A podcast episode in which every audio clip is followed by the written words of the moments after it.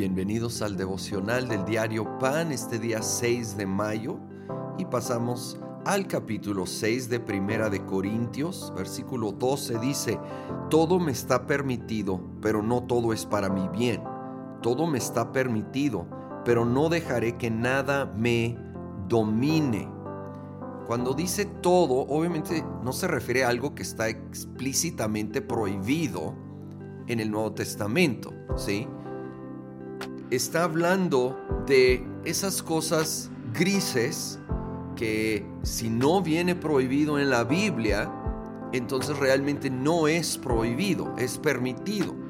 Pero eso no quiere decir que necesariamente debemos practicarlo, porque aclara que aunque es permitido, no todo es para mi bien. Y ojo, no dejaré que nada me domine. Entonces debo de hacerme la pregunta. Primero, obviamente, ¿es permitido? Y si sí, bueno, pero ahora, ¿es para mi bien? y me está dominando, porque puede haber algún hábito que en sí no es pecaminoso y no viene prohibido, pero empieza a dominarme y ya no me está haciendo bien y yo necesito rendir eso al Señor y pedir la ayuda del Espíritu Santo para ser libre y buscar vivir cada vez más en libertad de hábitos, de ataduras en una libertad que honra y glorifica al Señor Jesucristo. Y luego habla de, un área muy en particular, que es la inmoralidad sexual. El versículo 18 dice, huyan de la inmoralidad sexual todos los demás pecados que una persona comete quedan fuera de su cuerpo, pero el que comete inmoralidades sexuales peca contra su propio cuerpo. ¿Acaso no saben que su cuerpo es templo del Espíritu Santo, quien está en ustedes y al que han recibido de parte de Dios?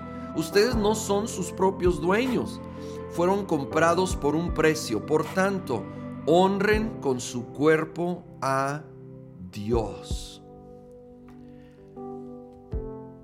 Necesitamos huir, dice huir aquí específicamente de la inmoralidad sexual y creo que se aplica a toda tentación.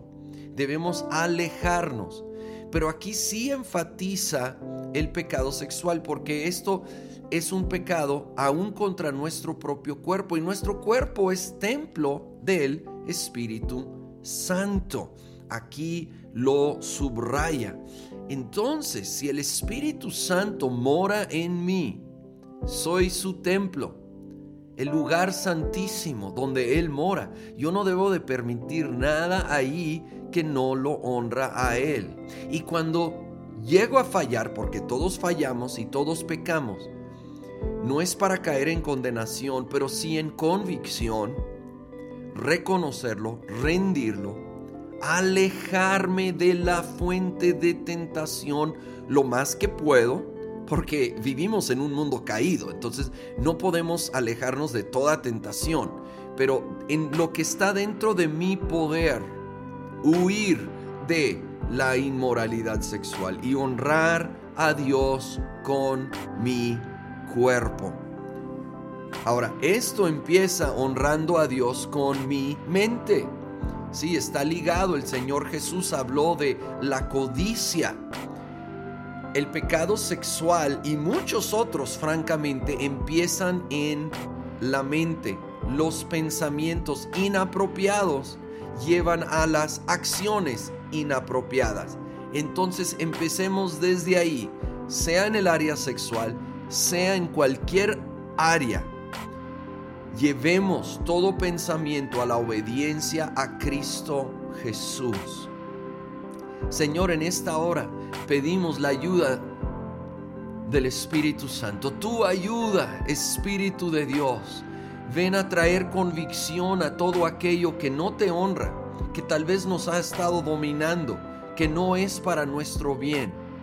Ayúdanos desde nuestros pensamientos a honrarte Espíritu de Dios, adviértenos cuando nos estamos acercando a la tentación.